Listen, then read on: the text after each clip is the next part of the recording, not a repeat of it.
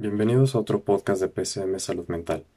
Yo soy Rodrigo, soy psicólogo clínico y soy psicofisiólogo, y el día de hoy estaremos hablando de un tema que me han pedido mucho esta semana, y espero que las siguientes palabras puedan darte un poco de calma dentro de todo el caos psicológico que se vive en estos tiempos de incertidumbre.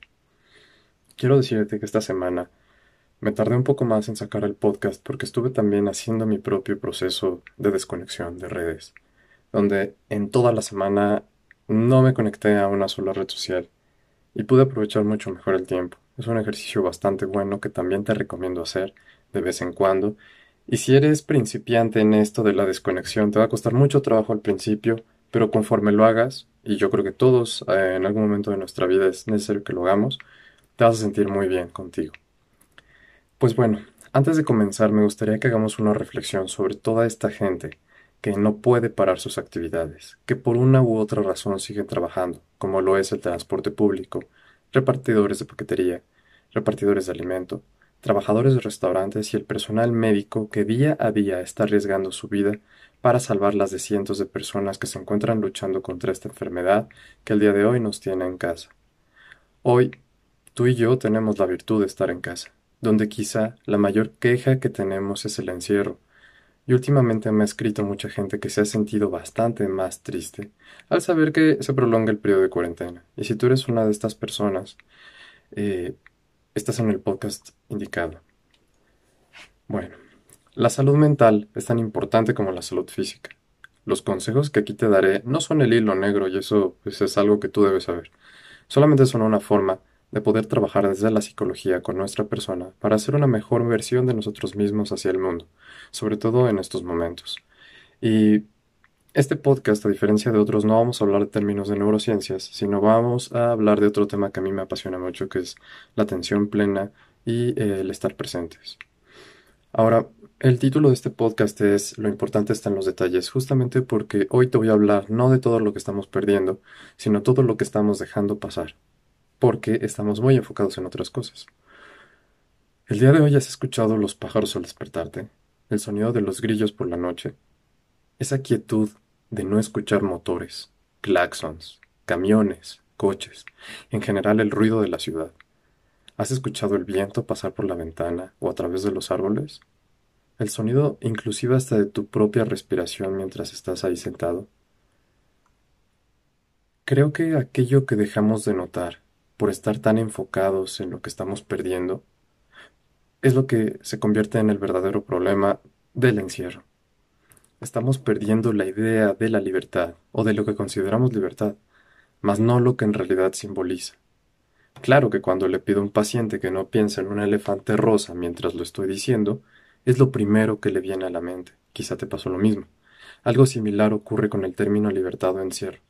Pensamos demasiado en eso, en la nostalgia que implica el ya no puedo hacer esto o ya no puedo ver a la gente que veo. Pero quiero que hagas una reflexión sobre cómo estábamos manejando nuestra vida antes. Pregúntate qué extrañas realmente. ¿En verdad aprovechabas el tiempo? ¿Cómo lo vas a aprovechar cuando todo esto termine? Yo creo que las crisis son momentos de oportunidad, de cambio, para cambiar nuestro paradigma de vida. Eso del paradigma es algo que la gente a veces no comprende muy bien. El paradigma es la forma de entender las cosas, de percibirlas, de procesarlas y de comprenderlas. El paradigma de cómo vivíamos va a cambiar, pero no significa necesariamente que eso sea para algo malo. Hay algo que te voy a pedir y es que trabajes mucho en aceptar esta realidad desde dentro. No podemos volver a un punto anterior y asumir como que nunca pasó esta situación. E inclusive si tú ves la historia, hay grandes pandemias que, que, han azotado la historia del mundo y no podemos pensar que no ocurrieron. Pero ahora nos está tocando vivir una. Aceptar esta realidad tiene que ver con, con ver cómo era antes nuestra vida, ¿no?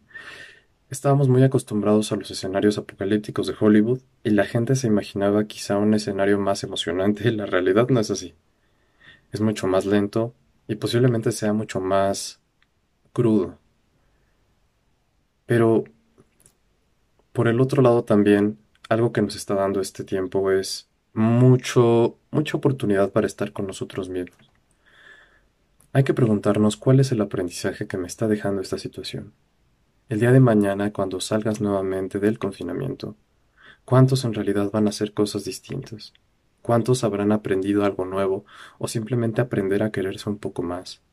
Hay un gran número de gente que no se quiere y que es algo que jamás les ha preocupado. ¿Por qué no comenzamos con eso, con el amor propio? Tenemos mucho tiempo para estar con nosotros. Dejemos de pensar en el hartazgo del encierro. ¿Alguna vez te has preguntado qué es lo que te hace feliz y que no involucra a los demás? Es una pregunta difícil porque no mucha gente está acostumbrada a observarse a sí misma y preguntarse qué es mi felicidad, dónde se ancla eso, de dónde proviene o a dónde va. La, felicidad más que un fin es un camino y tiene que ver con cada acción que tú haces. La sociedad estaba muy acostumbrada a un ritmo de vida que no paraba, y ahora que todo se detiene, muchos se dan cuenta de que corrían, hacían lo que les decían que tenían que hacer, comían en restaurantes, salían a fiestas, iban de viaje a los lugares que todo el mundo iba de viaje, y hacían compras en línea de las mismas cosas que todo el mundo compra. Y al final, vivíamos en esa superflua felicidad que se trataba de estar haciendo cosas más que buscar nuestro propio camino. Y eso me lleva a otro pensamiento. Hoy te invito a que te preguntes hacia dónde va tu camino o hacia dónde iba tu camino antes de todo esto. ¿Te sientes perdido o perdida?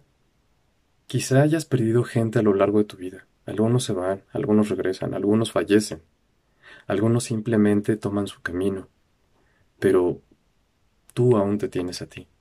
Y ese es un aprendizaje muy grande.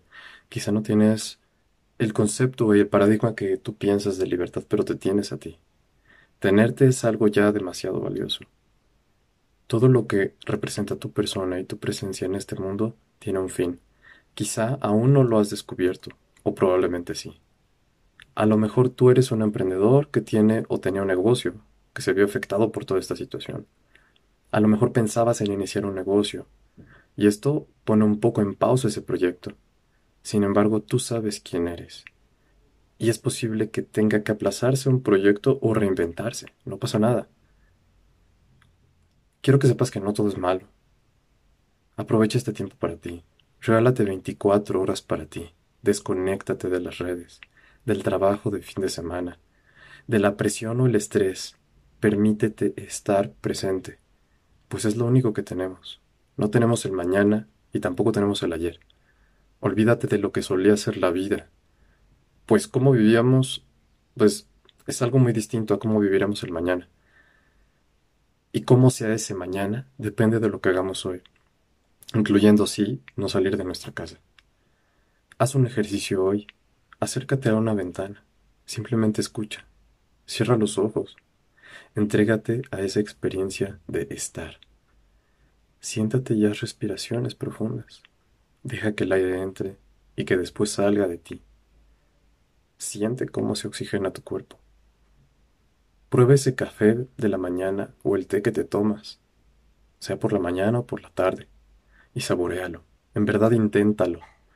Identifica su aroma, el calor que emana la taza. Utiliza tus sentidos que están ahí y son un regalo que nos dio la vida y la evolución.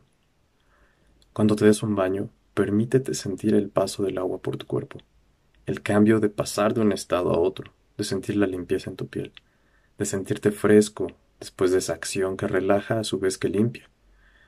Siéntate y siente en el suelo tus pies, tus pies descalzos, tocando el suelo o la alfombra. Identifica esa sensación que todos los días está ahí en el piso, pero que siempre pasa desapercibido. Y sobre todo, deja de ser tan dura o tan duro contigo. No te juzgues o juzgues a los demás. No sabemos qué estén pasando y cada quien afronta como puede esta realidad. Algunos tendrán mejores mecanismos que otros, pero todos estamos en el mismo camino. Y sobre todo sea amable contigo y con los demás. Y si puedes ayudar en algo, hazlo. En estos momentos, más que en otros, necesitamos del apoyo de todos. Gracias por escucharme. Chao.